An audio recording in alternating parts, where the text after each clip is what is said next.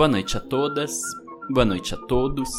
Eu sou Amaro Fleck, professor do Departamento de Filosofia da Universidade Federal de Minas Gerais, e essa é a 12 aula do curso Tópicos em Filosofia Política, o que é liberalismo. Na aula de hoje, a gente vai examinar algumas, alguns textos, alguns trechos de obras do pensador Milton Friedman, do economista Milton Friedman. A aula se intitula Milton Friedman, libertariano. A aula está dividida em três momentos. No primeiro, eu vou fazer um rápido comentário sobre a trajetória do pensamento do Milton Friedman, que se chama, se intitula essa primeira parte da aula, Em direção ao libertarianismo. Na segunda parte, a parte principal, a parte mais extensa e a parte principal da aula de hoje, a gente vai examinar uma série de trechos do livro de 1962, Capitalismo e Liberdade. Na parte 3, a gente vai examinar uma coluna de jornal que o Milton Friedman escreveu e que aparece depois compilada no livro Não Existe Almoço Grátis, de 1975. E faço também as conclusões finais. Como sempre, essa aula vem acompanhada de um arquivo em PDF que contém todas as passagens que eu vou mencionar e que facilita muito o acompanhamento da aula. Sugiro que vocês assistam a aula com esse arquivo em PDF aberto no computador, no celular, no tablet, onde vocês estiverem assistindo. E isso se encontra na descrição desse episódio.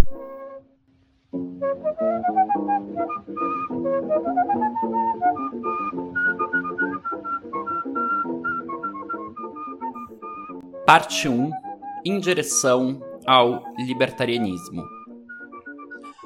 De acordo com Ebenstein, num perfil que ele escreveu sobre o autor, as visões de Milton Friedman evoluíram ao longo de sua carreira, de uma posição liberal bastante moderada na década de 1930 e início da década de 1940, para uma posição liberal clássica definida na década de 1950 e depois cada vez mais para uma visão libertária robusta. Fecho citação. De acordo com um outro teórico, Ruger, que é citado no mesmo perfil do Ebenstein, cito: Friedman tornou-se mais radical à medida que envelhecia. Nos anos 1940 e início dos anos 1950, a retórica de Friedman era muito menos positiva em relação ao laissez-faire e muito mais amigável em relação à ação do Estado.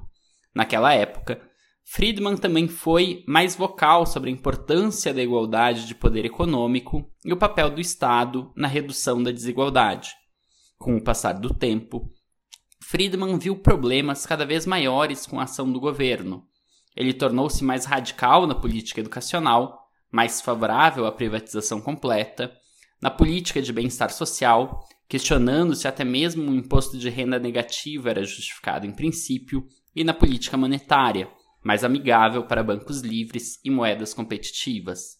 Na década de 1990, ele estava argumentando que o governo havia se tornado uma monstruosidade autogeradora. Fecho citação. Portanto, em resumo, o caso do Friedman é claramente o de um teórico que foi se tornando cada vez mais radical ao longo do desenvolvimento da sua teoria. Ou seja, ele saiu de uma posição liberal moderada no começo da sua carreira, nos anos 30, 40, para uma posição mais, digamos, neoliberal no final dos anos 40 e começo dos anos 50, em que as funções do Estado foram. em que ele via de forma mais crítica a intervenção estatal é, no terreno da economia, mas essa não foi a posição final. A posição final dele é de um libertariano. E aqui você está entendendo libertariano mais ou menos como um defensor do Estado mínimo, né? como alguém muito mais radical na crítica que faz ao Estado. E isso é uma constante no pensamento dele, ou seja, ele se torna cada vez mais, é, vai cada vez mais em direção a esse libertarianismo.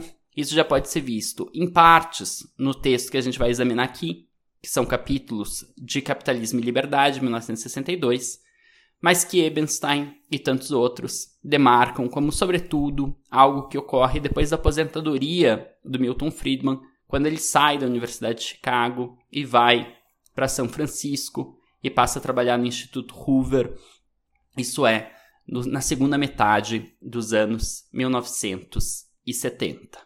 Preciso notar também que isso não acontece apenas com Milton Friedman, mas é uma constante, é algo uh, usual entre o conjunto de teóricos, entre o coletivo de pensamento que se reúne na Sociedade de Montpellier. De forma que a Sociedade de Montpellier foi se radicalizando ao longo dos anos 50 e anos 60 e também tendendo a uma posição mais libertariana. De acordo com o historiador da Sociedade de Montpellier, que é o Angus Bergin, um autor que eu já mencionei algumas vezes nesse curso, isso fica muito marcado, isso fica muito bem caracterizado por uma troca, um diálogo entre Milton Friedman e um autor da Sociedade de Montpellier, um francês, um filósofo francês chamado Bertrand de Juvenel. Uh, eles estavam escrevendo justamente por uma querela no interior da Sociedade de Montpellier, que, em que o Milton Friedman estava querendo virar o presidente, como ele acabou de fato virando o presidente da sociedade, e excluindo um secretário que tinha alguma importância até então, que é o Albert Hunold. Diz o Bergin, citando muito a correspondência do Juvenel para o Friedman e que demarca muito bem essa transição do pensamento no interior da sociedade. Cito Bergin. Em 1960, Milton Friedman escreveu a Juvenel para obter seu voto por procuração na batalha em curso contra Albert Hunold. Juvenel concedeu o voto, observando tanto a desaprovação pelas tendências reacionárias de Hunold, quanto alguma preocupação com as grosserias envolvidas na rescisão do título de secretário de Hunold. Mas sua resposta à carta de Friedman demonstrou pouca simpatia pela direção que a sociedade havia tomado. Sinto-me muito em desacordo com a sociedade, confidenciou, e deveria, consultando apenas a honestidade intelectual, renunciar a ela. Seus membros, acreditava Juvenel, se voltaram cada vez mais para um maniqueísmo segundo o qual o Estado não pode fazer o bem e a iniciativa privada não pode fazer o mal. Confundiam a iniciativa privada e a liberdade individual, veneravam as corporações artificiais, sem alma para salvar e sem traseiro para ser chutado, e denunciavam praticamente tudo o que é feito em nosso tempo em nome de um mítico século XIX. A organização sucumbiu, em suma, à paixão ideológica e, como resultado, passou de uma companhia livre de pessoas que pensam em conjunto com alguma base inicial de acordo para uma equipe de lutadores. Ele fermentava seu apreço pela coragem das convicções de seus membros com reservas sobre os modelos filosóficos que suas certezas forjavam. A disposição de lutar bravamente é algo para ser muito admirado, ele reconheceu. Mas essas pessoas endurecem um grupo intelectual, transformam um grupo intelectual em um molde. Fecho citação. Ou seja, né, de acordo com Bergin, é, dá para entender esse processo de radicalização da sociedade de Montpellier precisamente com a passagem né, do bastão da primeira geração de teóricos, dos teóricos que participaram lá atrás do colóquio Walter Lippmann e depois da fundação da Sociedade de Montpellier para a segunda geração de teóricos. Ou seja, esse teórico maior que representa a primeira geração é Friedrich Hayek, o segundo vai ser justamente Milton Friedman, e a passagem né, da liderança, da direção, da presidência da Sociedade de Montpellier para o Friedman marca justamente a radicalização do discurso neoliberal, que começa a se tornar um discurso cada vez mais maniqueísta, cada vez mais libertariano. O próprio Bergin sugere que isso se deve a uma mudança geracional e que isso se deve a uma mudança de contexto. Então faço mais uma citação dele. A transferência da liderança de Hayek para Friedman foi um emblema de uma mudança geracional. Com raras exceções, as carreiras dos acadêmicos tendem a centrar-se no conjunto de problemas que seus colegas consideram mais prementes no período em que começam a atingir o auge de sua capacidade intelectual e profissional. Para a primeira geração de líderes da sociedade Montpellerin, aquele período foi a Grande Depressão, e os problemas que eles enfrentaram foram os enigmas sombrios da economia da depressão. O escopo das atividades governamentais estava aumentando rápida e maciçamente, e seu objetivo era correspondentemente modesto: convencer seus colegas de que havia algum espaço limitado dentro do qual, ou em algum grau, o governo não deveria intervir. Milton Friedman, em contraste, atingiu a maioridade durante os estágios iniciais da Guerra Fria, e a tarefa de sua geração seria determinar a abordagem econômica adotada pelos Estados Unidos diante de um outro extranacional. Enquanto o trabalho de seus antecessores foi enraizado com um sentido de cautela, pois estavam no fio da faca da catástrofe, o de Friedman foi infundido com dualismos da Guerra Fria. Se o comunismo puro fosse definido pela subsunção total do mecanismo de mercado ao governo, o seu contraste mais perfeito seria definido por uma recusa em interferir com os decretos invisíveis do mercado. Os modelos filosóficos de Friedman não permitiam concessões ao comunismo, e a América de seu tempo encontrou um público pronto para uma filosofia que não se permitia ser medida em graus. Fecha citação. Eu concordo integralmente com o Burgin no tom né, uh, da sua percepção de uma mudança geracional. Mas cabe notar que a própria filosofia, as próprias obras teóricas de autores como Walter Lippmann e Friedrich Hayek são inteiramente baseadas em dualismos. E que de forma alguma o radicalismo da segunda geração da sociedade Montpellerin deve ser visto como uma, como uma ressalva de moderação da primeira geração da sociedade Montpellerin, ou seja, o fato é que obras né, como a crítica ao planejamento feita por Hayek nos anos 40 não tem nada de moderada, não tem nada de uma, um, um pensamento que se permite também ser medido em graus. Isso, essa crítica é feita, entre outros autores, pelo Ola Inset, num livro que também foi mencionado diversas vezes nesse curso. Mas, em resumo, a trajetória do Friedman de acordo com Ebenstein, né, nesse perfil, ela se torna, ao longo de sua vida, Friedman se torna, ao longo de sua vida, cada vez mais próximo ao libertarianismo.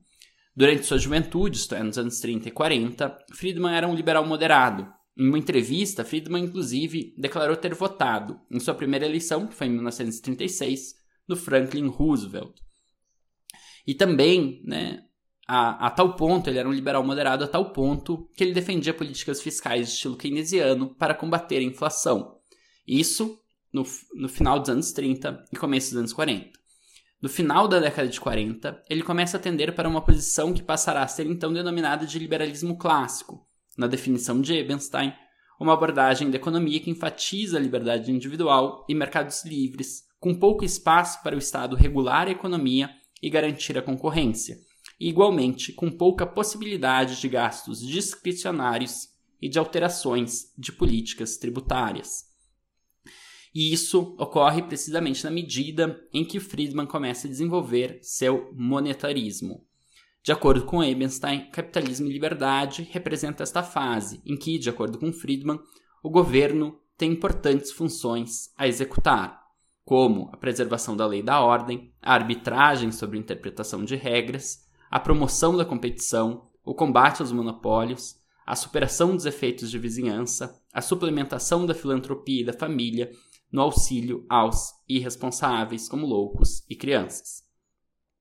Porém, sempre de acordo com Ebenstein, depois de se aposentar na Universidade de Chicago e se mudar para São Francisco em 1977, ele passa a adotar posições ainda mais próximas a de um estado mínimo ou de um estado ultra mínimo.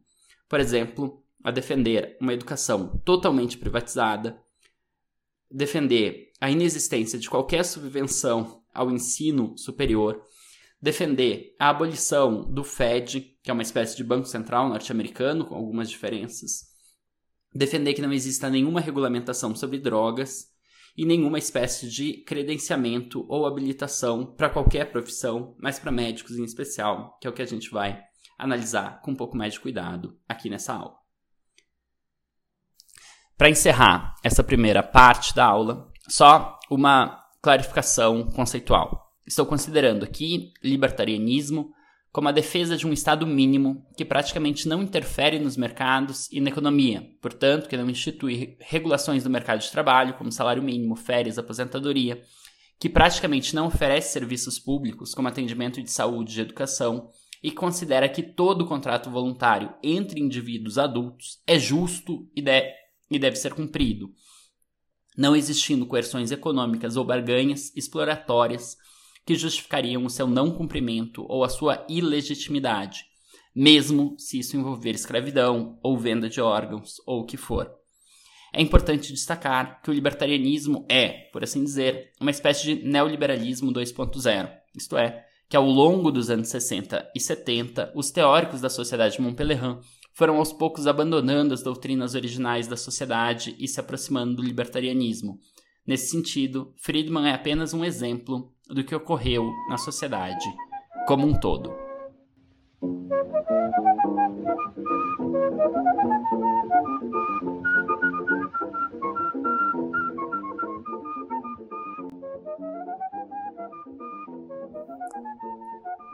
Parte 2 Capitalismo e Liberdade de 1962 Em Capitalismo e Liberdade, Milton Friedman contrasta os mercados e a política como dois modos de se conseguir o que ou bem se deseja ou bem se necessita.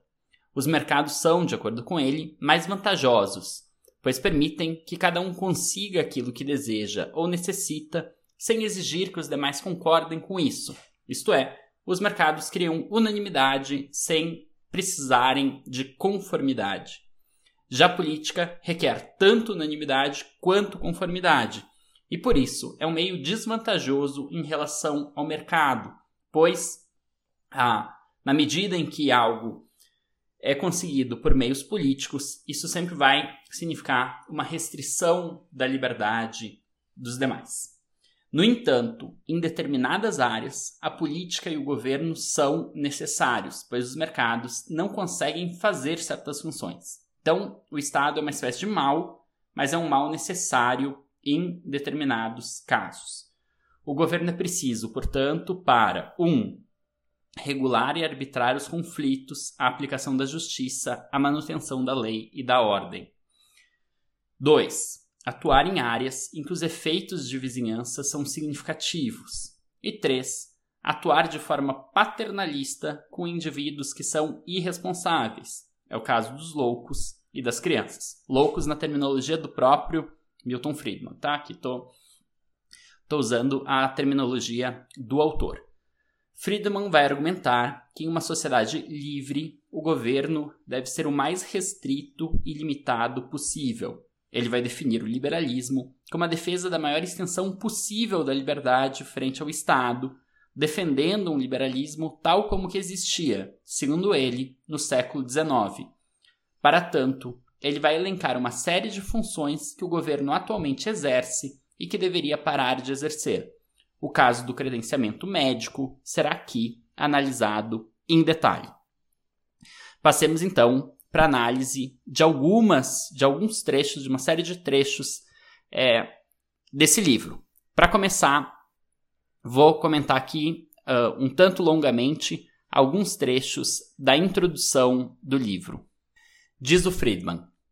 Primeira passagem. A pessoa livre não perguntará nem o que o país pode fazer por ela, nem o que ela pode fazer pelo país. Indagará, isto sim, o que eu e meus compatriotas podemos fazer por meio do governo para realizar nossas tarefas pessoais, para alcançar nossos vários objetivos e propósitos e, acima de tudo, para proteger nossa liberdade. E complementará essa inscrição com outra. Como evitar que o governo se transforme em um Frankenstein que destruirá a própria liberdade com que o constituímos no intuito de proteger-nos? Liberdade é planta rara e delicada. A mente intui e a história confirma que a grande ameaça à liberdade é a concentração de poder. O governo é necessário para preservar a liberdade, é um instrumento pelo qual exercemos a liberdade ao concentrar o poder nas mãos dos políticos, contudo, o governo também é ameaça à liberdade. Fecho citação. Nessa passagem, já fica claro um certo pressuposto do Friedman, que é, bom, em primeiro lugar, que a grande ameaça à liberdade é a concentração do poder no governo e não como, sei lá, outros autores liberais argumentaram, como é o caso do Dewey, a concentração do poder nos mercados ou uma dominação econômica. Para Friedman, a ameaça à liberdade é simplesmente a dominação política, a concentração do poder político em poucas mãos. Isso é um, um mal necessário, né? É preciso que tenha um, uma certa, uma certa um, um certo governo, uh, mas para evitar a perda da liberdade é preciso que esse governo seja muito limitado. E esse governo é preciso por quê? Porque algumas tarefas só vão poder, alguns propósitos, alguns objetivos nossos só vão poder ser realizados por meio desse governo. Passo para a segunda citação. Primeiro, o escopo do governo deve ser limitado. A principal função do governo deve consistir em proteger nossa liberdade, tanto contra os inimigos além fronteira, quanto contra os próprios concidadãos, manter a lei e a ordem, garantir os contratos privados, fomentar os mercados competitivos. Além dessa função precípua, o governo deve criar condições para que, em certas ocasiões, realizemos em conjunto o que seria mais difícil ou mais dispendioso executar em separado. Quaisquer dessas atividades do governo, entretanto, estão repletas de perigos. Ao confiar, sobretudo, na cooperação voluntária e no empreendimento privado, tanto na atividade econômica quanto em iniciativas diversas, podemos garantir que o setor privado atue como contrapeso dos poderes do setor público e como proteção eficaz da liberdade de expressão, de religião e de pensamento. Fecho citação. E já avanço, antes de comentar, já avanço para a terceira citação. O segundo princípio amplo é o da dispersão do poder governamental. Se o governo tiver de exercer poder, é melhor que o faça no município, não no Estado, no Estado, não na federação.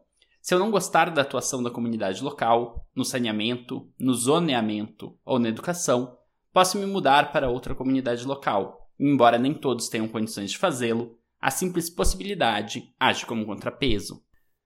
Portanto, Friedman argumenta: o governo tem que ser o mais limitado possível, em primeiro lugar, e em segundo, é preferível que o governo atue por instâncias menores, dispersas, no caso, por pequenos poderes, como o, o que está na mão do prefeito, né, do município, da administração municipal, do que por meio de grandes entidades, como é o caso do Estado Nacional, da federação, no caso norte-americano, no caso brasileiro também.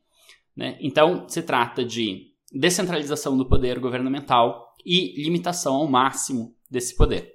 Isso por quê? Porque para Friedman, sempre os mercados né, são meios mais favoráveis para se conseguir é, as coisas, mais favoráveis não apenas no sentido de resultarem em uma abundância, em resultarem em uma maior eficiência, mas também, sobretudo, por não implicarem a necessidade de um consenso generalizado, por conseguirem né, ser, por conseguir, pelo mercado conseguir ser um meio para se atingir propósitos e objetivos que não precisa restringir a liberdade de ninguém. De acordo com Friedman, né, as, tudo que há de bom no mundo não foi obtido por meio de governos, muito menos de governos centralizados. Ele próprio diz o seguinte: os grandes avanços da civilização, na arquitetura ou na pintura, nas ciências ou na literatura, na indústria ou na agricultura, nunca emanaram de governos centralizados. Fecha citação. Empiricamente, essa é uma, uma afirmação certamente muito, muito problemática, mas, enfim, vamos, vamos relevar isso daqui, né? vamos imaginar que os avanços científicos, por exemplo, do, dos últimos séculos, não dependeram em grande parte de financiamento estatal ou né, de instituições estatais é, onde eles foram desenvolvidos. Vamos imaginar que a coisa aconteça tal como Friedman argumenta para a gente analisar onde que ele vai chegar com isso. importante, né, é a passagem seguinte. Diz ele: o governo jamais poderá replicar a variedade e a diversidade da ação individual. Em determinado momento, ao impor padrões uniformes em habitação, nutrição ou vestuário, o governo, sem dúvida, será capaz de melhorar o nível de vida de muitos indivíduos. Ao impor padrões uniformes de educação, de saneamento e de construção de estradas, o governo central, sem dúvida, terá condições de elevar o padrão de desempenho em muitas áreas locais, e talvez até na média de todas as comunidades. Ao mesmo tempo, contudo, o governo substituirá o progresso pela estagnação e a diversidade experimentadora pela mediocridade uniformizadora, propiciando o predomínio dos retardatários de amanhã sobre os medíocres de hoje. Fecha a citação. Né, essa passagem é muito importante porque o Friedman argumenta a ação estatal às vezes eleva muito o padrão de vida dos indivíduos em questão, mas, de acordo com ele, né, a gente poderia fazer uma previsão de um futuro longínquo, e nesse futuro longínquo, o caso seria o contrário. Né? Uma ação estatal que hoje eleva a, a condição de vida, né, o padrão de vida de muitos indivíduos, futuramente vai se mostrar desastrosa. Por quê? Porque isso substituiria o, a inovação por uma estagnação. Isso é, mudaria, né, impediria o surgimento de, é, de uma evolução, né, de novas tecnologias, de novas criações. Isso resultaria em estagnação. Novamente, empiricamente, isso é muito complicado. Isso é uma afirmação baseada numa, numa previsão de longo alcance, né, de longo prazo, que né, fica a pergunta, é, em, em, fica pergunta né, por quais bases de dados, enfim, ele está tomando aqui para chegar a uma conclusão como essa. Ele não indica base nenhuma, né? ele não está, por exemplo, fazendo uma comparação entre o quanto, por exemplo, sociedades é, com estados muito avantajados, pensem, por exemplo, no norte europeu, nos, nas, nos países escandinavos, tem menos inovação do que sociedades com estados mínimos ou ultramínimos. Né? Ficaria essa pergunta se seria possível fazer essa comparação e chegar à conclusão que ele chega. Mas enfim, aqui o Friedman não está preocupado propriamente em mostrar dados, ele está apenas argumentando que, né, fazendo uma previsão futura de longo prazo com base em, em, em um chute, talvez. Né? É, mas não queria me alongar nisso, eu queria passar para uma parte da introdução que eu acho que interessa mais, que é a reconstrução da história do liberalismo, interessa mais a gente por conta de toda a trajetória que a gente já fez nessa disciplina.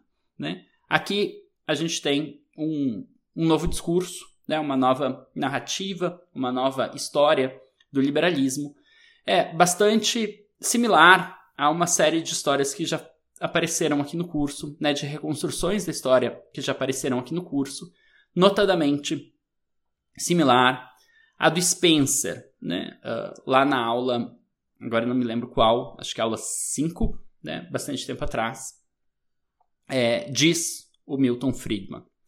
À medida que se desenvolvia, em fins do século XVIII e em princípios do século XIX, um movimento intelectual que avançou sob o nome de liberalismo enfatizava a liberdade, como objetivo derradeiro e salientava o indivíduo como a entidade máxima da sociedade. Ele, né, o liberalismo, apoiava o laissez-faire no país como meio de reduzir o papel do Estado em assuntos econômicos, ampliando assim a função do indivíduo.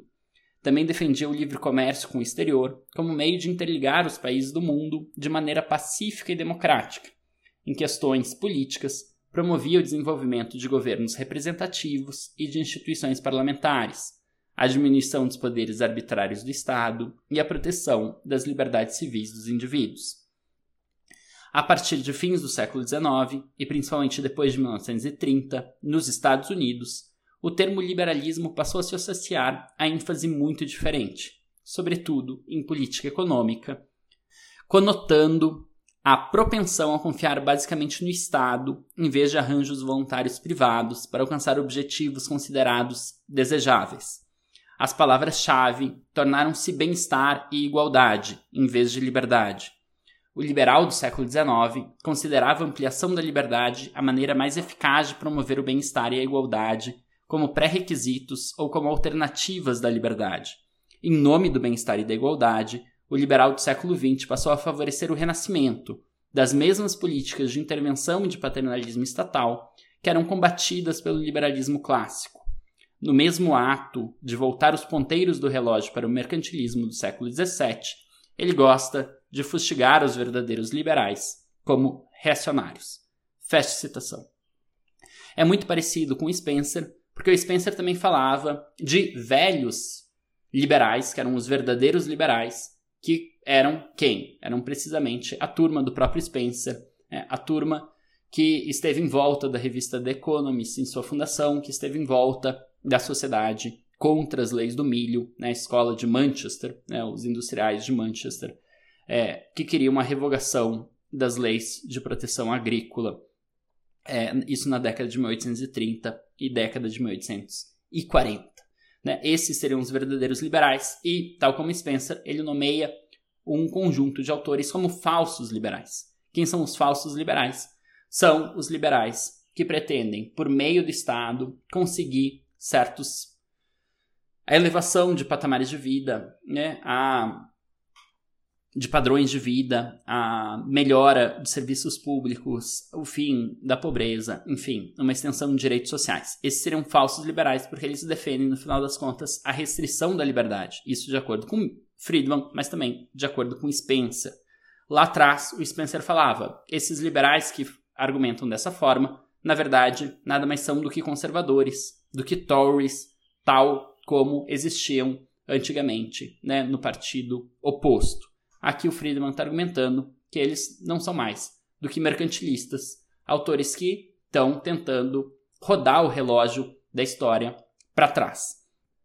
Várias observações a fazer aqui, né? A primeira é que, ironicamente, o que o Friedman está propondo é também gerar o relógio para trás, né? Quer dizer, ele está, de uma certa forma, alguém né, pode ler o texto dele e falar, não, mas o que ele está querendo aqui é precisamente voltar a legislação trabalhista para né, voltar os relógios para trás, para o meio do século XIX, eh, quando não tinha salário mínimo, aposentadoria, é, seguro-desemprego, seguro-doença e tudo mais. Né? O que ele está querendo é simplesmente voltar os relógios, os ponteiros do relógio para trás, para um mítico século XIX, em que os trabalhadores, no final das contas, não tinham direito nenhum.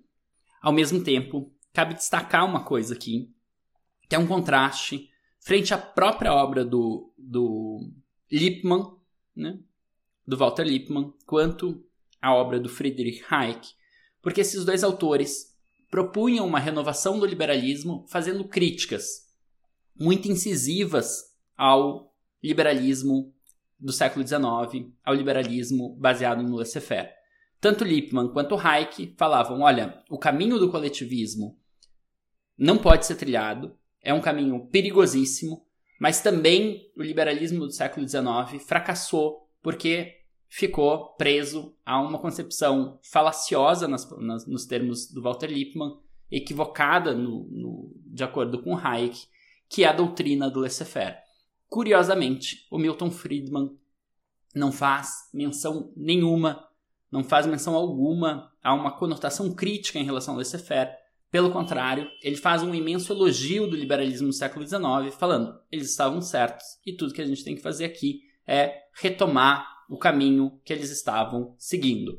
Tudo que a gente tem que fazer é voltar a propor um liberalismo clássico, nos termos dele. Eu acho que é uma, uma terminologia muito complicada, já discutimos isso lá atrás.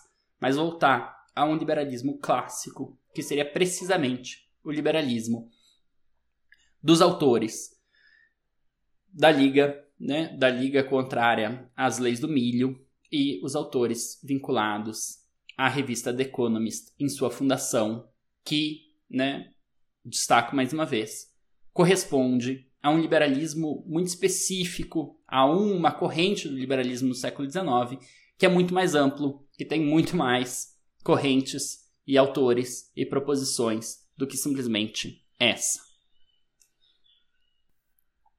Cito novamente o Milton Friedman. A mudança do significado atribuído ao termo liberalismo é mais impressionante em questões econômicas que em políticas. O liberal do século XX, como o liberal do século XIX, favorece as instituições parlamentares, o governo representativo, os direitos civis e assim por diante. Entretanto, mesmo em questões políticas, é notável a diferença entre os dois. Zeloso da liberdade e, portanto, receoso do poder centralizado, seja em mãos governamentais, seja em mãos privadas, o liberal do século XIX preconizava descentralização política. Empenhados na ação e confiante nos benefícios do poder, desde que exercidos por governo sob o controle ostensivo do eleitorado, o liberal do século XX prefere o governo centralizado, tendendo a resolver qualquer dúvida sobre a localização do poder em favor do Estado em detrimento da cidade, preferindo o governo federal ao estadual e optando por organizações mundiais, não por governos nacionais. Em consequência da corrupção do termo liberalismo, as opiniões que antes se arregimentavam sob aquele nome hoje são increpadas de conservadorismo. Essa alternativa, porém, não é satisfatória. O liberal do século XIX era um radical, tanto no sentido etimológico, de buscar a raiz do problema, quanto na acepção política, de propor grandes mudanças nas instituições sociais. Assim, também seu herdeiro moderno. Resolverei essas dificuldades utilizando o vocábulo liberalismo no sentido original, como a doutrina pertinente à pessoa livre. Fecho citação. E com isso encerro o comentário sobre a introdução do livro Capitalismo e Liberdade. Aqui, o Milton Friedman está simplesmente dizendo: um liberal não é um conservador. Né? Por mais que, às vezes, para evitar né, esse uso corrompido do termo liberalismo, que denotaria uma certa defesa do Estado, né, que denotaria a defesa do Estado para resolver determinados problemas, ele vai argumentar o liberal, né, o verdadeiro liberal, o liberal do século XIX, não pode se reconhecer como um conservador. Por quê? Porque, por um lado, ele é um radical, né, no sentido de querer resolver os problemas pela raiz dos problemas e não pelos sintomas, não pelas consequências desses problemas, e ao mesmo tempo, por querer mudanças que são grandes, que são profundas, que são estruturais nas instituições sociais. E isso, de forma alguma, um conservador aceitaria. Então, o liberal é um radical. Né? Curiosamente, quem falou isso também foi o Dewey, mas num sentido completamente diferente. Se o Dewey quer reformulações profundas do sistema econômico, e por isso ele diz é preciso um radicalismo, porque é preciso mudar muito profundamente a nossa sociedade, em direção a um controle maior da economia, Milton Friedman está argumentando exatamente o oposto. É preciso mudar radicalmente a sociedade, mas em direção a controle nenhum da economia. Passamos agora para análise de alguns trechos do capítulo O papel do governo na sociedade livre. Diz o Friedman: Para o liberal, os meios adequados são debate livre e cooperação voluntária, com a implicação de que qualquer forma de coerção seria imprópria o ideal é a unanimidade entre indivíduos responsáveis, alcançada com base na discussão livre e abrangente. Desse ponto de vista, o papel do mercado, como já observamos, é possibilitar a unanimidade sem a conformidade, ou seja, um sistema de representação proporcional eficaz. A representação proporcional, na versão política, longe de permitir a unanimidade sem conformidade, tende para ineficácia e fragmentação, atuando, portanto, para destruir qualquer consenso no qual fundamentar a unanimidade com conformidade. Feche citação e já passo para a seguinte. Eu e você não podemos obter, cada um, diferentes níveis de defesa nacional compatíveis com nossas idiosincrasias. Quanto a essas questões indivisíveis, podemos argumentar, discutir e votar.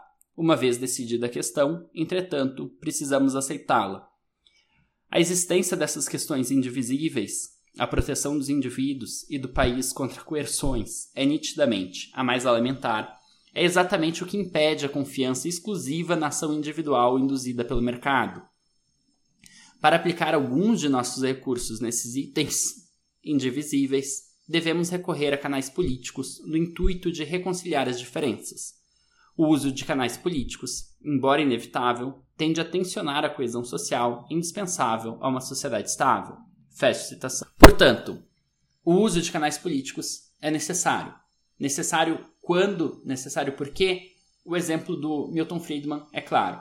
Um país precisa, por exemplo, de um exército que assegure a sua segurança contra inimigos externos, contra adversários externos. A gente não pode cada um decidir o quanto de exército de segurança nacional quer. A gente só pode decidir isso coletivamente, politicamente. É preciso votar num candidato que vai dizer: olha, eu quero que 20% do orçamento seja destinado à segurança nacional, ou num outro candidato que diz: eu quero que 2% do orçamento seja destinado à segurança nacional.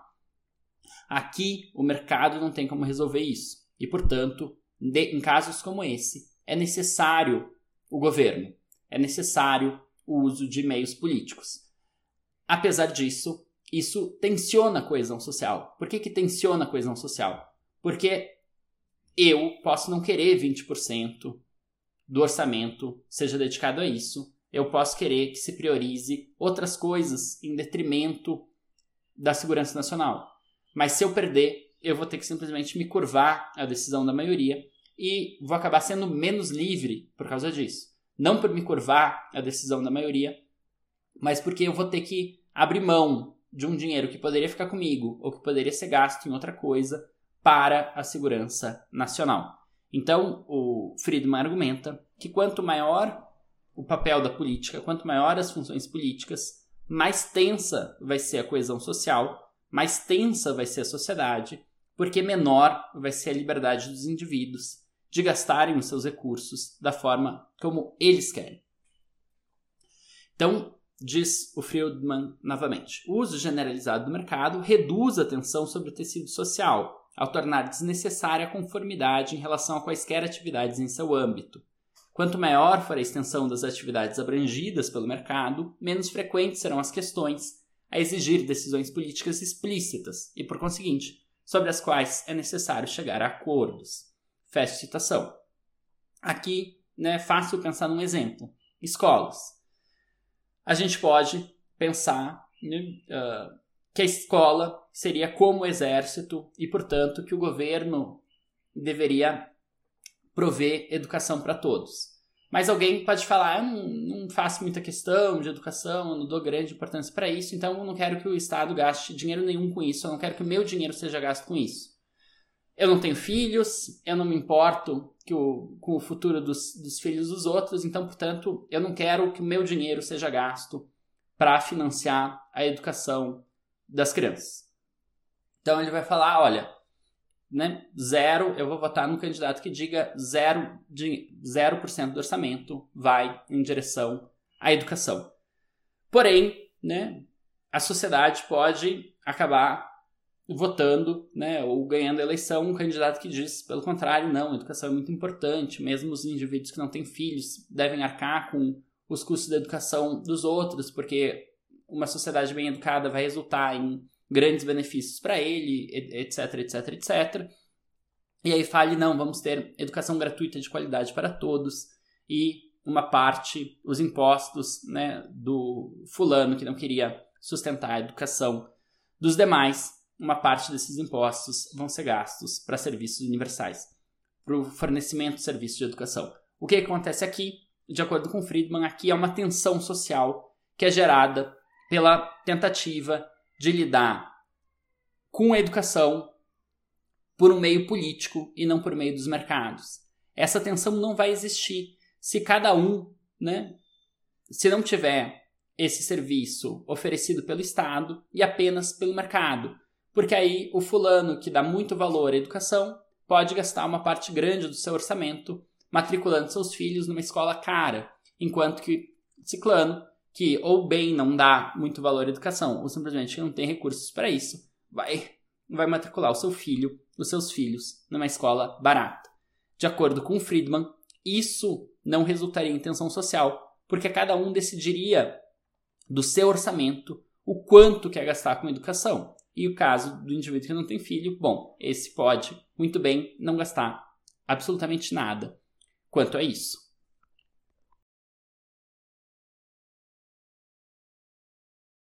Nesse capítulo, O papel do governo na sociedade livre, o Milton Friedman aponta para três funções do governo: o governo como regulador e árbitro, a ação do governo com fundamentos no monopólio técnico e nos efeitos de vizinhança, e a ação do governo com fundamento paternalista.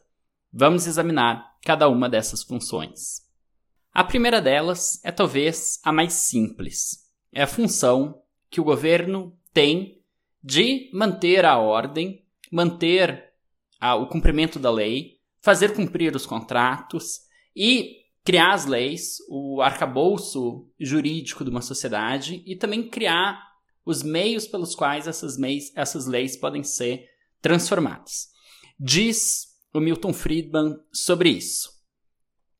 E da mesma maneira como o bom jogo exige aceitação pelos jogadores tanto das regras quanto do árbitro para interpretá-las e aplicá-las, também a boa sociedade requer que seus membros concordem quanto às condições gerais que regularão as relações entre eles, quanto a alguns meios que arbitrarão as diferentes interpretações dessas condições e quanto a alguns dispositivos para garantir a observância das regras vigentes. Essas são, portanto, as funções básicas do governo na sociedade livre: fornecer os meios para modificar as regras, mediar as diferenças entre as pessoas sobre o significado das regras e garantir a observância das regras pelos poucos que, do contrário, não participariam do jogo. A necessidade de atuação do governo para o exercício dessas funções resulta da impossibilidade da liberdade absoluta por mais atraente que pareça a anarquia como filosofia, ela é impossível em um mundo de pessoas imperfeitas. Fecho citação.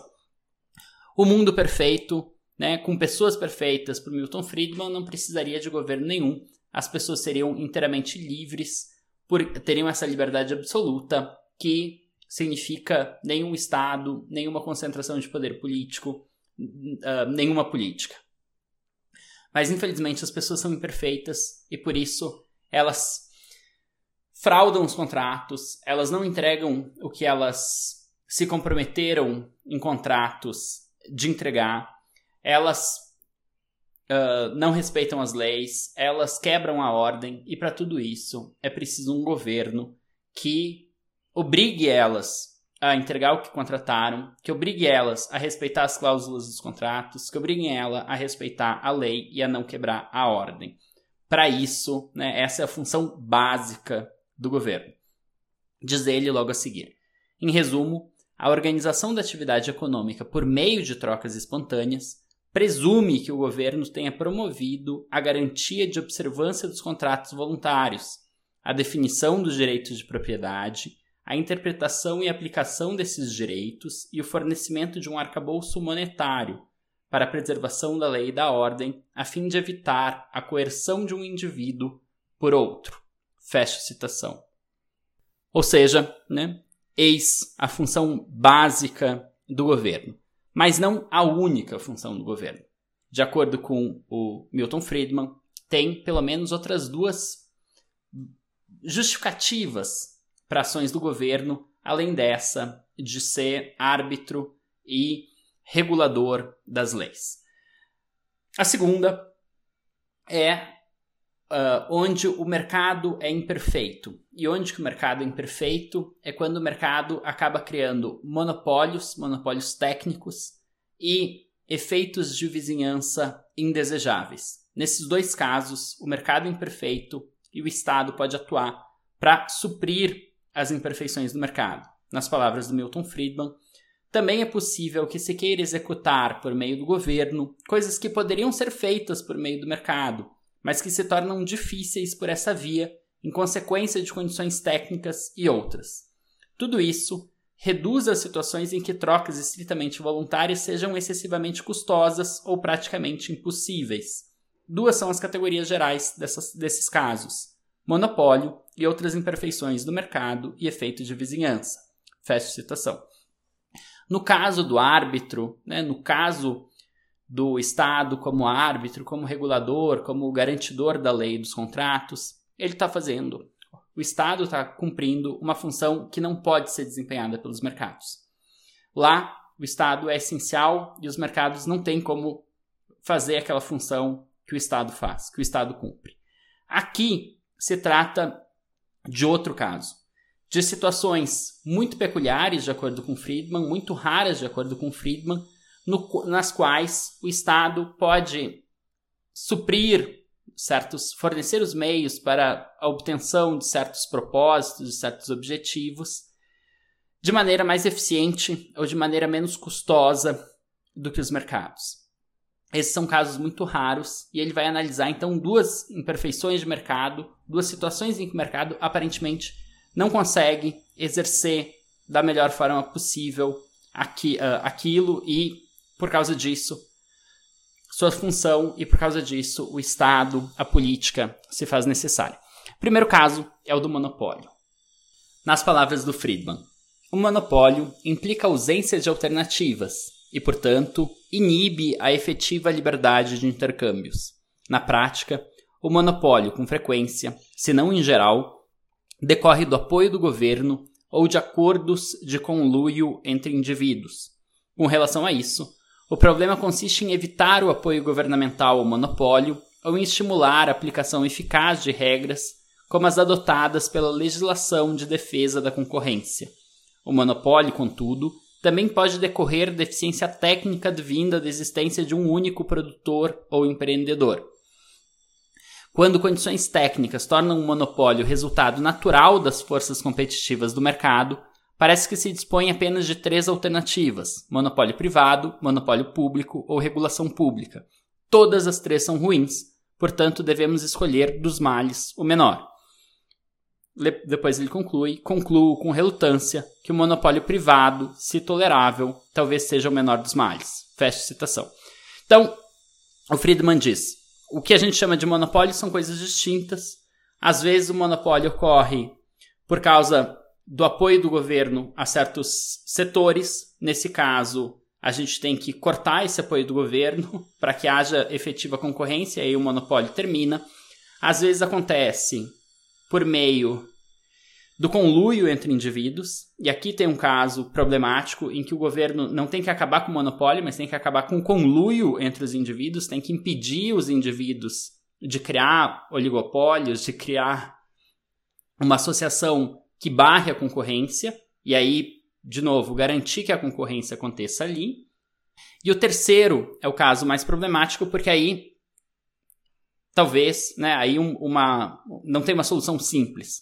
O terceiro é quando alguma empresa ou algum indivíduo consegue ser tão eficiente na entrega daquele serviço que toda a demanda acabe indo para ele, né? Digamos, alguém é capaz de é, ter um mercado de varejo tão bom, que entrega as coisas tão rápidas, a um preço tão barato, que acaba dominando todo o mercado por conta de um, de um aprimoramento técnico na forma com que isso, com que lida né, com a, o estoque e a entrega das mercadorias. Nesse caso, há um monopólio técnico. Nesse caso, haveria três opções e, de acordo com Friedman, todas as três são muito ruins. Por um lado, né, se poderia coletivizar ou estatizar, nacionalizar esse monopólio, essa empresa, essa indústria, nacionalizar e, assim, criar um monopólio público onde antes tinha um monopólio privado. A segunda seria a regulação pública, criar mil formas de regulação que impeça a existência desse monopólio. A terceira seria simplesmente não fazer nada e deixar o monopólio privado tal como ele existe. O Friedman, discordando de outros autores que ele menciona e que menciona com muito apreço, diz: o monopólio privado ainda assim é o menor desses males, então, portanto, aqui não cabe ao Estado fazer nada. Portanto, nessa primeira questão dos, do, do monopólio, uh, o Estado, no final das contas, não deve fazer nada, não deve intervir, né? a não ser para garantir a concorrência, ou seja, impedir um conluio, mas nisso ele está simplesmente aplicando a lei. Conluios são proibidos, impedem a concorrência. Então, se tiver um conluio entre indivíduos, ele tem que ir lá e fazer a lei ser respeitada. O monopólio pode estar sendo criado por uma ação equivocada do Estado, nesse caso, o Estado deve simplesmente parar de fazer a ação equivocada, mas se ele decorre de um desenvolvimento técnico, se ele, desenvolve, se ele ocorre por conta né, de uma grande eficiência de uma empresa, ele deve simplesmente ignorar a existência desse monopólio, porque é melhor o monopólio privado do que seria o monopólio público ou do que seria uma regulação muito forte. Mas o monopólio não é a única imperfeição do mercado, e nesse caso é uma imperfeição que o Estado, no final das contas, não tem como corrigir. A outra imperfeição é, são os efeitos de vizinhança, que é um caso um pouco mais problemático. No caso dos efeitos de vizinhança, as palavras dele, né, a segunda categoria geral de casos em que as trocas estritamente voluntárias são impossíveis ocorre quando as ações de certas pessoas exercem efeito sobre outras pessoas, impactos esses não sujeitos a cobranças ou a recompensas. Caracteriza-se assim o problema de efeitos de vizinhança. Fecha citação, o Friedman indica três exemplos: a poluição de um rio, a rodovia e os parques nacionais. No caso da poluição do rio, simplesmente você tem que pensar: bom, existe uma fazenda que produz alimentos, mas que acaba jogando agrotóxico no rio. Ou existe uma indústria que produz uma determinada mercadoria, joga poluição no rio e impede outras pessoas de terem atividades ali, sejam atividades recreativas, de nadar, usar o rio como é, para fins de esporte, de recreação, seja para desenvolver atividades, inclusive profissionais, como a pesca. O segundo caso é o da rodovia. É um caso peculiar, porque ele diz: olha, uma rodovia longa, sem muitas vezes de acesso, é facilmente resolvível. Pode ter, se colocar pedágios, pode se privatizar ela, ou né, criar uma concessão e alguém, alguma empresa uh, manter a rodovia e cobrar os pedágios, isso é facilmente resolvido, não precisa de Estado para isso. O problema é uma rodovia municipal, uma rua, né, ou uma rodovia muito pequena que interligue duas cidades muito próximas e que tem ainda assim vários bairros no meio entre as duas cidades. Então ela tem muitas entradas, muitas saídas. Isso torna praticamente impossível o, a cobrança de pedágio. Nesse caso, né, acaba se tendo que ter um uso gratuito da rodovia e se acaba tendo, por conta disso, né, que ter que isso daí ser ou bem uh, mantido pelo Estado ou pelo menos mantido de forma política, né? ainda que, sei lá, o Estado terceirize essa função, não tem como extrair dali recursos para manter a própria atividade. O terceiro caso é muito parecido, o dos parques nacionais. O caso dos parques nacionais, né, igualmente, os parques nacionais, se é, se se trata, né, do Grand Canyon, é o, o caso que ele cita, onde as pessoas vão, ficam várias horas, é um lugar delimitado, etc é fácil cobrar ingresso, privatizar e ter ali uma alguém que opere, né, uma empresa, uma indústria que opere o funcionamento daquele parque. Mas parques urbanos não funcionam assim, né? Pequenas praças, pequenos parques, onde as pessoas transitam, passam muito rápido, não ficam tempo suficiente para fazer sentido cobrar ingresso. Nesse caso também os efeitos de vizinhança acabam levando à necessidade de uma ação estatal. No caso da poluição do rio, o, o próprio Friedman acaba não dando solução nenhuma, ele só indica aqui como um caso né, em que a ação do Estado se faz necessário para conter efeitos de vizinhança, eventualmente para cobrar uh, da empresa que polui o rio um valor excedente para, de alguma forma, limpar o rio ou para cobrir os danos que causa os outros indivíduos. Não fica muito claro como é que isso funciona, o que ele diz é apenas, né, ele não indica uma solução concreta para esses casos, ele apenas afirma que é preciso ponderar quando a intervenção governamental é adequada ou não, uma vez que muitas vezes ela tenderia a gerar efeitos de vizinhança ainda maiores do que elas almejaria, do que aqueles efeitos de vizinhança que ela almejaria combater. O terceiro caso é o da ação do governo com fundamento paternalista. Pode soar estranho, mas não é nada estranho. O Friedman vai falar que, de fato, há também funções que o governo assume que têm uma função eminentemente paternalista. Nas palavras dele, a liberdade é objetivo factível apenas para indivíduos responsáveis. Não defendemos a liberdade para loucos e para crianças. O paternalismo é inevitável em relação àqueles que consideramos irresponsáveis. O caso mais claro, talvez, seja o dos loucos talvez estejamos dispostos a recorrer ao governo para cuidar deles. Fecha citação.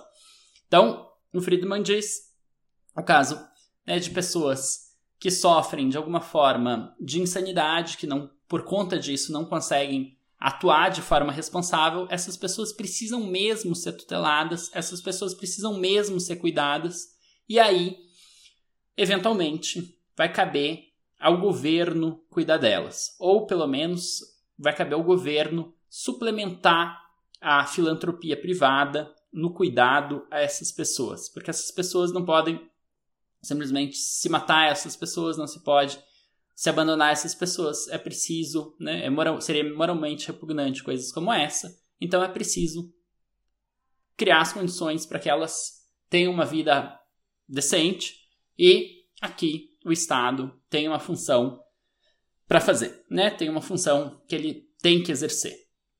O caso das crianças é um caso mais difícil, diz o Milton Friedman, pois, cito, a unidade operacional básica da sociedade é a família e não o indivíduo. Acreditamos que os pais, em geral, são mais capazes de proteger os filhos e de promover o desenvolvimento deles em indivíduos responsáveis, para os quais a liberdade seja apropriada. Não aceitamos, todavia, a liberdade dos pais de fazer o que quiserem com outra pessoa. Fecha citação. Então, os pais não são proprietários das crianças. Né? Os pais não são proprietários dos seus filhos e não podem fazer com seus filhos o que eles bem desejarem. Aqui, né, o Estado, embora reconheça que a maioria dos pais vão cuidar melhor de seus filhos do que o Estado cuidaria, os pais ainda assim não têm um, uma propriedade absoluta sobre as crianças, não têm um poder de fazer o que eles quiserem com seus filhos. Né? Por quê? Porque as crianças têm uma condição social um tanto ambígua, um tanto uh, difícil e aqui o Estado acaba tendo que, no mínimo, vigiar. Aí vem uma citação bem, bem problemática do Milton Friedman. O Friedman diz o seguinte: crianças são, ao mesmo tempo, bens de consumo e membros da sociedade potencialmente responsáveis. A liberdade dos indivíduos de usar seus recursos econômicos como quiser inclui a de ter filhos, algo que equivale a comprar os serviços das crianças como forma de consumo. Fecha a citação. Essa afirmação me parece moralmente repugnante. Né? Me parece que não se possa afirmar que crianças são, ao mesmo tempo, bens de consumo. Né? E que ter filhos não equivale a comprar os serviços das crianças como forma de consumo. Não se trata disso. Né? Quer dizer, eu acho que esse, essa é uma, um, um, um grande problema, né, uma grande questão, um grande dilema de quem vai tentar ver todas as relações da sociedade, todas as relações sociais a partir de um ângulo contratualista. Lembra muito aquela famosa passagem do Kant, né, dos, dos da metafísica é, dos princípios do direito. Lembra muito a definição do, do, de Kant, em princípios metafísicos da doutrina do direito, do casamento como um contrato no qual é, se ganha direito ao uso dos órgãos sexuais é, da pessoa com a qual se casa. Né? Essa concepção onde o casamento não se funda no amor, não se funda no cuidado, não se funda né, no afeto, mas é um contrato, como qualquer outro contrato de compra e de venda, e nesse caso é um contrato no qual se adquire né, direito ao uso dos órgãos sexuais alheios, né, o que evidentemente gera uma imensa é, complicação, quer dizer, parece que nesse caso, né, para um, Kant, se o cônjuge, o cônjuge, né, seja ele homem ou mulher, não quiser eventualmente fazer uma relação sexual, ele poderia, né, a outra pessoa, o, o outro membro do casal, poderia simplesmente ligar para a polícia e falar, ó, a pessoa não está entregando aqui o que ela contratou, né? Algo que é completamente absurdo, mas que mostra justamente um problema de se compreender todas as relações como sendo relações contratuais. Aqui é a mesma coisa, quer dizer, considerar a criança um bem de consumo e considerar né, que é, ter um filho equivale a comprar os serviços das crianças como formas de consumo é uma concepção que me parece um tanto absurda, né, que me parece levar uma relação que é uma relação evidentemente não contratual, né? quer dizer, o pai não contrata nada com a criança, Os pais não contratam nada com a criança, né? Uh, não se trata aqui de os pais têm direito aos serviços das crianças, né? não, não tem direito nenhum, nesse caso, aos serviços das crianças. Né? Tem uma obrigação, eventualmente, de né, cuidar e uh, contribuir para um pleno desenvolvimento dela, mas não existe aqui né, um contrato entre crianças e pais, né, entre filhos e pais, e por isso me parece muito, muito problemática essa passagem da obra do Milton Friedman. Mas, né, vamos tentar simplesmente ignorar essa passagem e entender aqui qual que é a situação. A situação é que o Friedman está dizendo, olha, evidentemente os pais são os responsáveis pelos filhos, mas eles não são, a, a sociedade não pode simplesmente se eximir, o governo não pode se eximir da função de exercer alguma vigilância aqui e garantir que as crianças sejam minimamente bem cuidadas, tenham acesso minimamente à educação e a outras coisas. Então, nesse caso, não tem como evitar um certo paternalismo. É preciso obrigar os pais a cuidarem dos filhos, ou, se eles não cuidarem, é preciso, eventualmente, o Friedman não, não coloca essa, não cogita essa possibilidade, mas isso talvez fique implícito, né? O que fazer se pais não dão as condições mínimas para o desenvolvimento dos seus filhos? Se não colocam os filhos numa escola, se não prestam serviços de educação, se não dão alimentos suficientes, etc. Eventualmente, as crianças têm que ser retiradas desses pais. E aí o Estado, no mínimo, tem que fazer, exercer essa função e né, pensar como né, substituir os pais nessas funções, seja por meios diretos, seja por meios indiretos, simplesmente suplementando alguma espécie de filantropia privada que se encarregue dessa função. De qualquer forma, esse é um caso em que o Estado tem que agir de forma paternalista, porque ele não está lidando com indivíduos que são plenamente responsáveis por si mesmos. Então, diz, conclui Milton Friedman sobre isso. Não há como evitar a necessidade de algum grau de paternalismo. Não existe fórmula que nos diga onde parar. Devemos confiar em nosso julgamento falível e, depois de formulá-lo, em nossa capacidade de convencer os concidadãos de que se trata de julgamento correto, ou na capacidade deles de persuadir-nos a modificar nossas opiniões. Devemos ter fé, aqui e em outros lugares, no consenso entre pessoas imperfeitas e idiosincráticas, por meio do debate livre e de tentativas e erros. Feche citação. Com isso, passo para a conclusão desse capítulo, o papel do governo na sociedade livre. Na conclusão, vem uma, uma passagem que é muito citada dessa obra do Milton Friedman, que é a seguinte: Um governo que preservou a lei e a ordem, definiu direitos de propriedade, serviu como meio para modificar direitos de propriedade e outras regras do jogo econômico, arbitrou disputas sobre a interpretação das regras, garantiu a execução de contratos, promoveu a competição, forneceu um arcabouço monetário, envolveu-se em atividades para combater os monopólios técnicos e superar os efeitos de vizinhança, considerados, em geral, bastante importantes para justificar a intervenção governamental, e suplementou a filantropia privada e a família privada ao proteger o irresponsável, seja louco, seja criança, tal governo de certo, tem funções importantes a executar. O liberal coerente não é anarquista. Fecho citação. Mas acrescento, né, o Friedman encerra o capítulo listando atividades do governo que seriam injustificadas. E aí ele dá 14 exemplos. Primeiro, programas de apoio a preços de paridade para a agricultura. Segundo, tarifas sobre importações. Terceiro, controle de produção. 4. Controle de aluguéis. 5. Salários mínimos ou preços máximos, né? controles, intervenções no mercado, no, no, na precificação pelo mercado. Sexto, regulação detalhada de setores. Sétimo, controle do rádio e da televisão. Oitavo, programas de previdência social, de aposentadoria. Nono, credenciamento para exercer determinadas atividades, ocupações ou profissões. Décimo, programas habitacionais. 11. Alistamento militar obrigatório em tempos de paz. 12. Parques nacionais.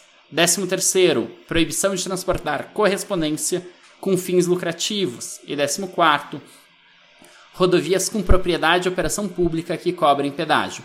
Todos esses casos, o Milton Friedman vai dizer a, o, o, o governo não tem funções a exercer. Se ele está exercendo isso, por exemplo, proibindo o transporte de encomendas que seja feito de forma lucrativa, então ele está atuando numa esfera que ele não deveria atuar e ele deve deixar de atuar em todas essas esferas. A partir de agora, a gente passa a comentar ainda no capitalismo e liberdade. A gente passa a comentar um capítulo, eu vou comentar de forma um pouco mais rápida, o capítulo do credenciamento profissional, só para destacar alguns elementos dessa concepção que vai tentar tirar do Estado partes muito importantes, funções atualmente né, que o Estado desempenha e que são consideradas eventualmente bastante importantes, bastante relevantes. Friedman argumenta que em meados do século XIX, cito, na Inglaterra, nos Estados Unidos e em menor extensão na Europa continental, qualquer um poderia exercer o ofício ou profissão que quisesse. Mas que, nas últimas décadas, ocorreu um retrocesso, uma tendência crescente para que determinadas atividades só fossem praticadas por indivíduos licenciados ou credenciados pelo Estado. Fecha a citação. O Friedman vai argumentar que é um erro as profissões só poderem ser exercidas mediante credenciamento, mesmo em ocupações como a medicina. Ele distingue o credenciamento do registro e da certificação, no caso do registro, né, uh, pode haver um registro de todos os que exercem determinada profissão, sem com isso barrar alguém de exercê-la. Neste caso, para começar a exercer a profissão é preciso se registrar, mas o registro não pode ser barrado por não se ter formação adequada. Então, o Friedman uh, exemplifica com casos de táxis noturnos.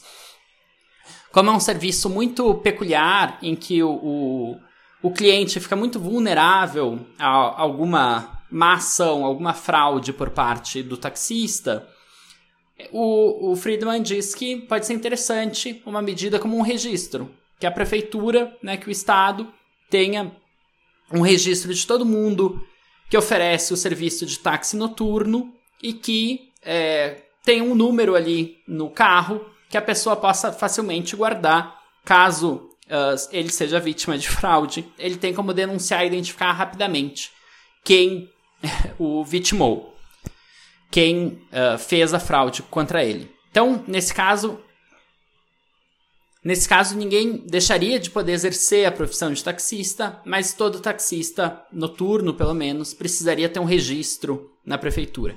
O segundo caso é um pouco mais complexo, é a certificação. Ela é uma indicação clara de que tal indivíduo tem formação em tal área. Ela não impede que quem não é certificado exerça a profissão, mas facilita ao cliente a escolha de um profissional formado na área. Então, aqui, a pessoa, para exercer a profissão, não precisa de nenhum credenciamento. Qualquer pessoa pode exercer uma profissão qualquer, mas no caso, ela, né, ela pode exercer a profissão de jornalista, mas ela não vai ter nenhum nenhuma formação em jornalismo. Se ela tiver uma formação em jornalismo, ela pode pedir a certificação né, dizendo: olha, essa pessoa tem formação em jornalismo, mas isso não impede que pessoas sem essa formação exerçam essa mesma profissão. O credenciamento é um caso peculiar em que se trata de uma exigência e o indivíduo só pode exercer determinada profissão se for formado na área, obtendo uma licença de uma autoridade reconhecida para exercer a profissão.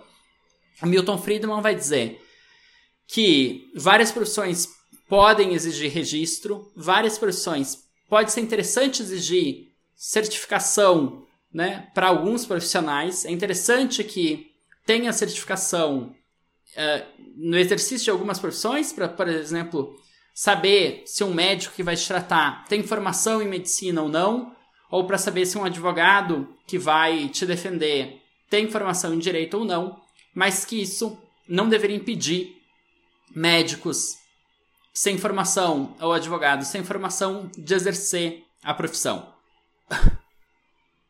De acordo com Friedman, né, não deve haver credenciamento. A exigência de credenciamento seria absurda e seria melhor voltar a, ao século XIX, quando qualquer um poderia exercer a profissão que bem entendesse, fosse ou não formado nessa profissão, fosse ou não é, reconhecido por uma autoridade. O Friedman conclui, portanto, que credenciamento deve ser eliminado como exigência para a prática da medicina. Ele mesmo reconhece que a medicina é um caso mais problemático e por isso vai comentar sobre ela. Antes de entender as razões para a eliminação do credenciamento, cabe analisar os motivos que se costuma levantar para a adoção do credenciamento. De acordo com Friedman, são dois: efeitos de vizinhança e paternalismo. Quanto aos efeitos de vizinhança, cito Friedman. O exemplo mais simples e mais óbvio é o do médico incompetente, que provoca uma epidemia. Enquanto ele prejudicar apenas seu paciente, trata-se simplesmente de um contrato de intercâmbio voluntário entre paciente e médico. Nesse contexto, não há base para intervenção. Dir-se-ia, no entanto, que ao dispensar ao cliente tratamento inadequado, o médico poderá provocar danos a terceiros, que não são parte da transação em si. Fecha citação. O segundo caso é o do paternalismo, as pessoas, dizem, diz o Friedman, dizem, são incapazes de escolher adequadamente seus prestadores de serviços, como médicos, encanadores ou barbeiros. Para selecionar um médico com inteligência, o próprio interessado deveria ser médico. Fecha citação. Para Friedman, o segundo motivo é inaceitável. Os indivíduos teriam o direito de fazerem contratos voluntários, e se alguém quiser contratar um charlatão para se curar de uma doença, ele pode assumir esse risco. Não obstante, cabe notar que Friedman se esquece, simplesmente se esquece, de oferecer qualquer objeção ao primeiro argumento, o dos efeitos de vizinhança. Não parece ser algo que se possa simplesmente deixar de lado. Além disso, né, é, então, esse é um grande problema na argumentação do Friedman. Quer dizer, ele fala: tem dois motivos para querer o credenciamento profissional, no caso da medicina. O primeiro são os efeitos de vizinhança, em geral, o que costuma ser levantado é o segundo argumento, o do paternalismo. Então vamos analisar o argumento do paternalismo. E ele deixa de lado o problema dos efeitos de vizinhança como se não fosse um problema real. Isso é inaceitável de um ponto de vista argumentativo muito claro, quer dizer, não é banal se um médico provocar uma epidemia. E não é banal né, o, que um médico, muitas vezes, por exemplo, né, se ele for é, um, um, um médico que eventualmente manipule os remédios, que ele tenha uma formação adequada para saber como manipular aqueles aquelas substâncias, porque aquelas substâncias podem provocar danos não apenas no indivíduo que ele está tratando, mas também em outros indivíduos, né? Por N motivos. Isso é muito claro, porque também é o caso né, de químicos, também é o caso de farmacêuticos, também é o caso de biólogos que lidam com, com determinadas substâncias. Então, esse caso de efeitos de vizinhança é um forte fator para levar à exigência de credenciamento e o Friedman não vai oferecer argumento, motivo nenhum para uh, se contrapor, né, para objetar a, a esse problema. Tá? Então, aqui o argumento do Friedman é muito falho.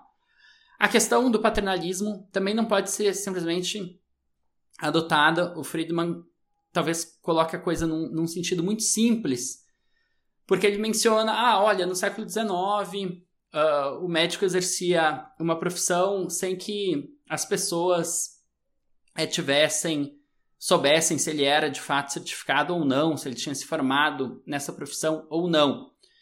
Acontece que a sociedade no século XIX era uma sociedade, as cidades eram muito menores, as pessoas tinham vínculos sociais muito mais fortes, a, o trânsito era muito menor, o trânsito entre cidades, entre moradias, de forma que a sociedade era um tanto mais menos complexa do que a sociedade de hoje.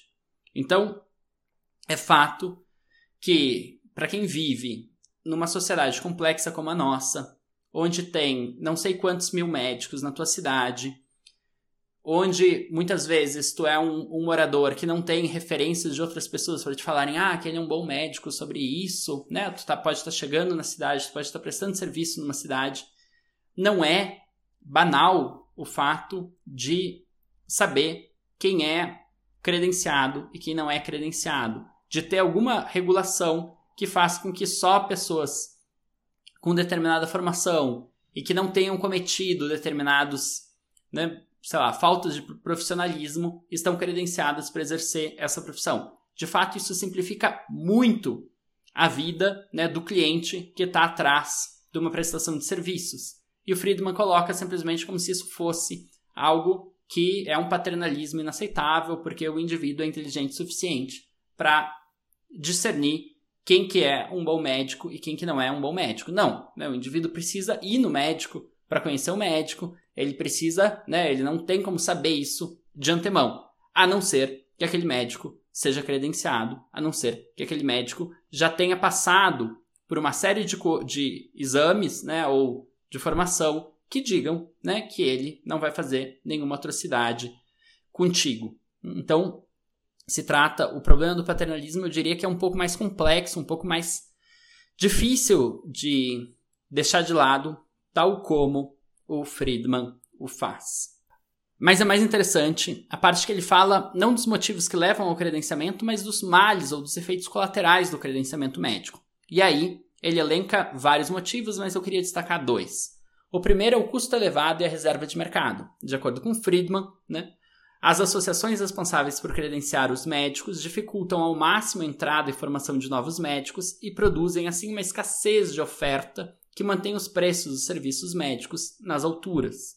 O segundo ponto é o desincentivo à inovação e ao desenvolvimento. O Friedman argumenta que, ao se impedir a prática da medicina por indivíduos não formados na área, se limita as experimentações e, com isso, se diminui os desenvolvimentos na área. Em suas palavras, quem exerce a profissão e nela pretende destacar-se, restringe em muito os tipos de experimentos a serem realizados.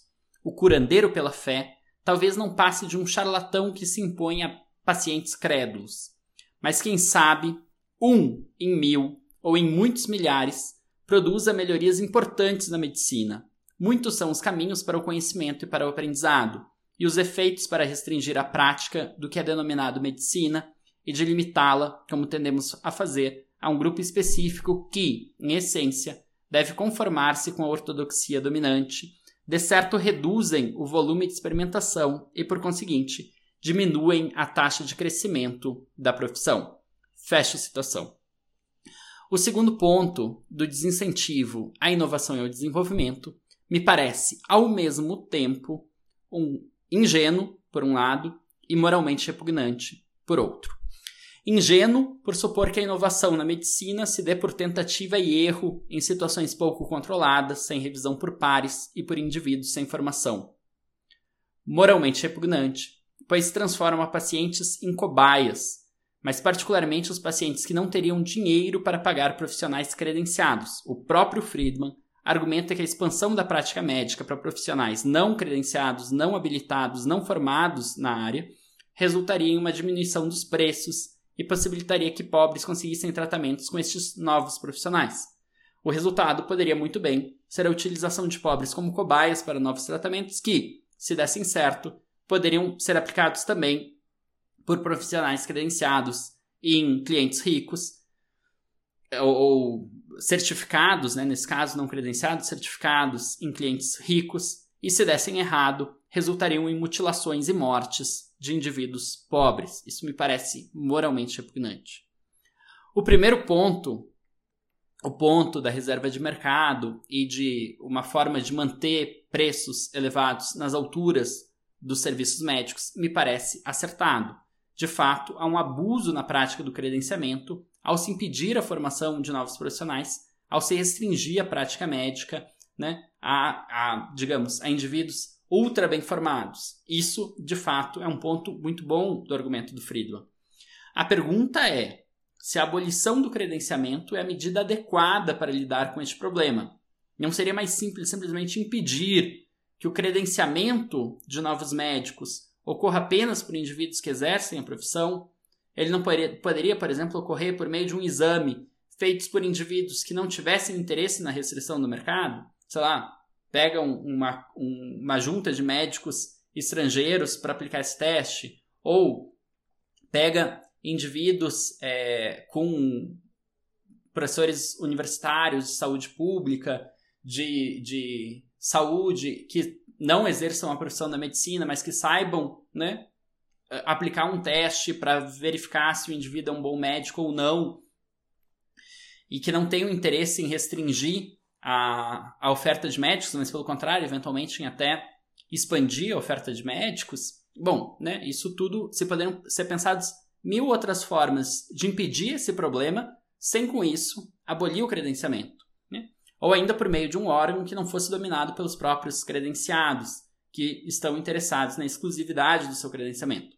Enfim, me parece que a solução que o Friedman apresenta não é necessária para lidar com o problema que ele diagnostica e que é um problema real, né? um abuso é, por parte do credenciamento que acaba criando uma reserva de mercado é, e impedindo os preços dos serviços médicos de caírem e de serem mais acessíveis.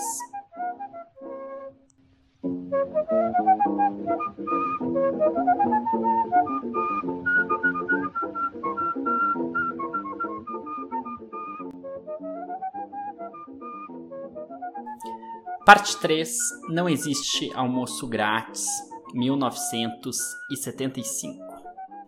Essa parte, muito breve, muito rápida, eu quero simplesmente fazer um, um rápido comentário. O, o, livro Não Existe Almoço Grátis, de 1975, é um compilado de artigos que o Milton Friedman escreveu no começo da década de 70 em jornais de grande circulação nos Estados Unidos. É, e eu quero comentar muito rapidamente um texto apenas que se intitula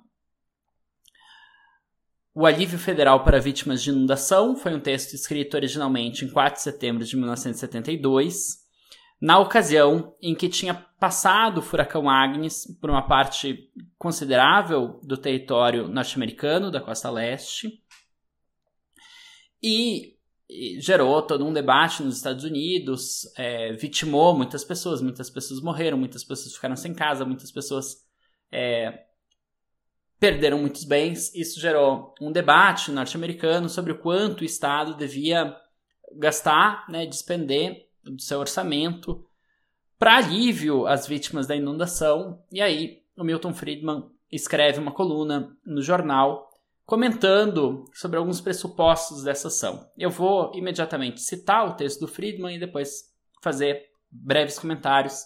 É uma coluna de duas páginas, uma coluna bastante sucinta. Diz o Milton Friedman. Ele começa colocando algumas questões, né, a necessidade de ajudar, etc. Os, os, as vítimas e como isso, de uma certa forma, tá aparece ser consensual na sociedade americana, mas aí ele levanta algumas questões. Cito ele. Mas essas são apenas as questões superficiais. As questões reais são mais profundas. Que efeito esses arranjos têm sobre o caráter e os esforços dos participantes? Sobre o uso de nossos recursos humanos e naturais? Um efeito adverso, é claro. O resto de nós é encorajado a evitar o envolvimento pessoal, podemos simpatizar casualmente e depois continuar com os nossos negócios. Afinal, o Big Brother está cuidando das vítimas. As vítimas também são afetadas. A ajuda estendida a eles, em uma, base pessoal, estimularia um sentimento recíproco de obrigação.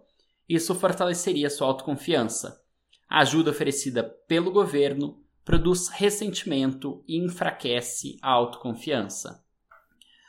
Quanto ao uso de recursos, as pessoas escolhem sua residência em parte com base na probabilidade de inundações e outros desastres naturais. A maior demanda resultante por locais seguros do que por locais inseguros aumenta o valor dos terrenos seguros e diminui o valor dos terrenos inseguros. Locais seguros têm uma densidade de assentamento mais alta do que teriam de outra forma, mas aqueles que se instalam em locais inseguros tem a compensação de um preço mais baixo da terra ou de aluguéis mais baixos.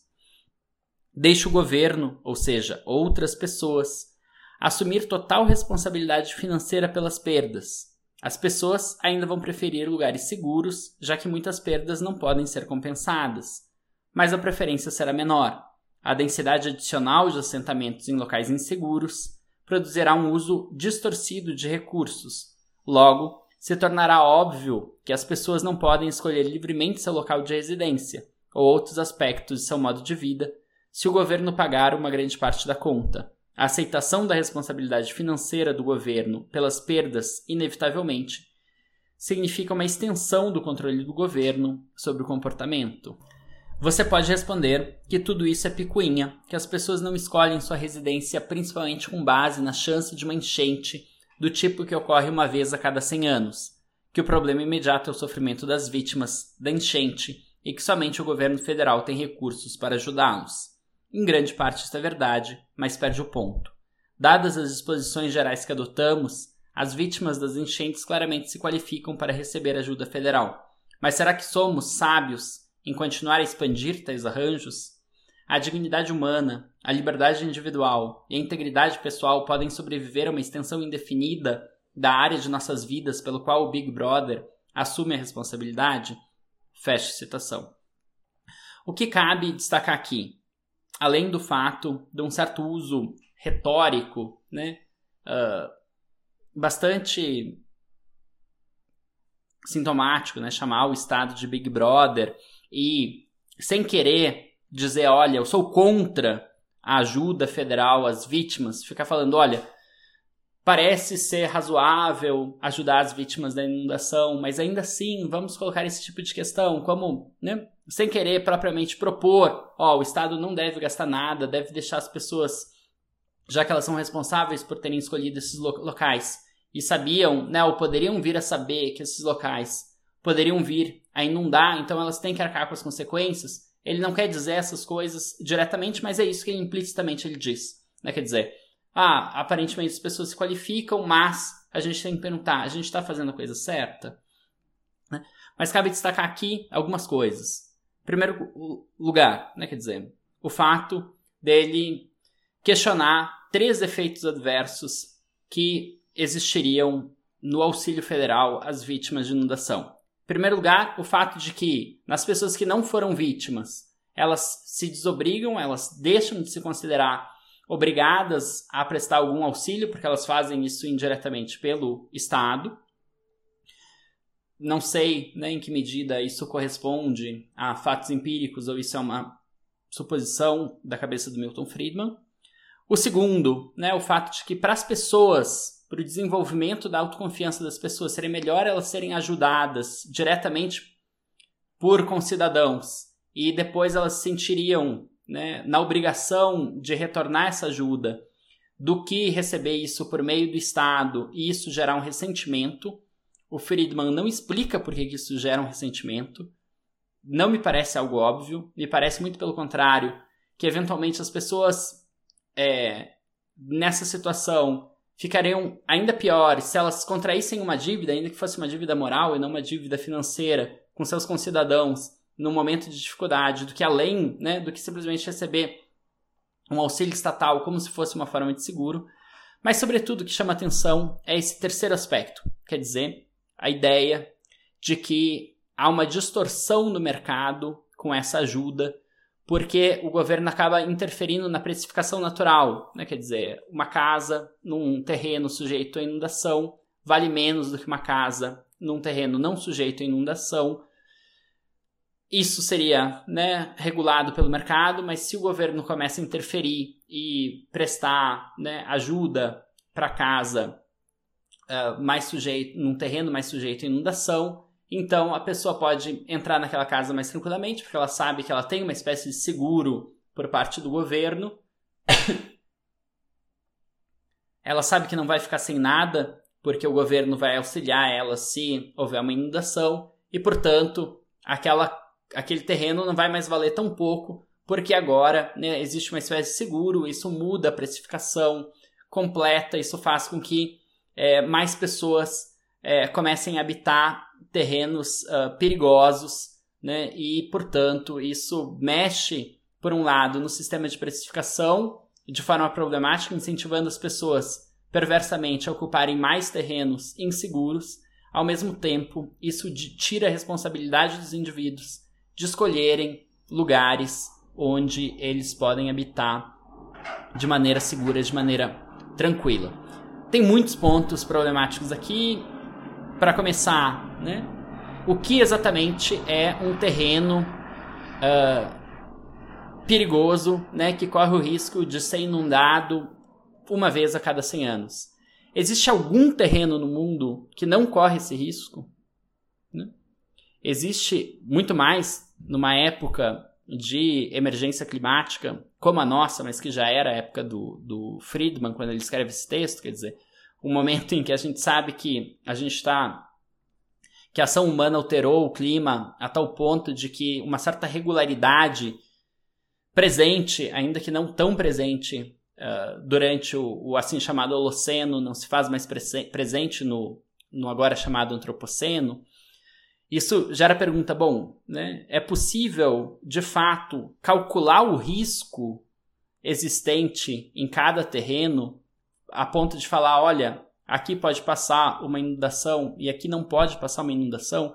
O caso do furacão Agnes não é precisamente o melhor exemplo, porque ele varre né, o território americano de uma ponta a outra, né, do sul ao norte, passando por muitas cidades, por dezenas de cidades, por centenas de bairros, né, de forma que as pessoas não têm como prever. Ah, não, aqui de vez em quando, a cada 50 anos passa um furacão e pode ser que dessa vez o furacão passe exatamente no meu bairro e o epicentro dele seja precisamente na minha rua. Então, né, eu, eu devo levar isso em conta. Eu sou responsável por ter escolhido esse terreno e não outro terreno. Quer dizer, esse ponto de responsabilizar o indivíduo por coisas que claramente ele não controla, ele nem remotamente tem alguma forma de poder sobre elas, me parece um, uma tentativa de moralizar a um ponto inaceitável né, a ideia de responsabilidade pessoal, mas isso eu acho que, longe de ser um, um, uma excrescência, um absurdo do pensamento do Milton Friedman, é uma coisa muito presente num certo discurso libertariano, né, e talvez um dos pontos né, um dos calcanhares de Aquiles do pensamento libertariano, quer dizer, tentar tornar os indivíduos responsáveis por coisas sobre as quais eles não exercem controle e poder nenhum. Para concluir a aula de hoje, é uma rápida observação sobre o papel do Milton Friedman em, em toda essa trajetória do pensamento liberal, no desenvolvimento do pensamento liberal nos últimos dois séculos. Milton Friedman transforma o discurso liberal, alterando, profundamente sua corrente conservadora. Isto é, ele dá sequência às teorizações do que a gente está chamando de corrente conservadora do liberalismo, que é a corrente de Tocqueville, de Spencer, de Lippmann e de Hayek, mas associando esta corrente a uma concepção contratualista. Não exatamente contratualista no mesmo sentido que Nozick fará e que a gente vai ver na próxima aula, baseando a associação comunitária em alguma espécie de contrato primordial, mas sim no sentido de tentar reduzir né, e compreender todas as relações sociais como se elas fossem formas de contratos voluntários, inclusive a relação entre pai e filho. Né, algo que contrasta novamente com toda a tradição liberal conservadora anterior, ciosa de uma ideia de ordem espontânea. Ele contrasta também com os autores neoliberais que o precedem, como Walter Lippmann e Friedrich Hayek, por deixar de criticar o liberalismo de estilo laissez-faire do século XIX, inclusive a ponto de vê-lo como modelo a ser seguido ou continuado no século XX. Por fim, chama atenção ainda um discurso moralizante acerca da necessidade de fazer os indivíduos plenamente responsáveis pelos seus atos, um tipo de discurso muito presente na obra do Herbert Spencer, mas que não se destacava de igual modo nas obras de Walter Lippmann e de Friedrich Hayek. Uma boa semana a todas, uma boa semana a todos e nos vemos na aula 13 sobre Nozick.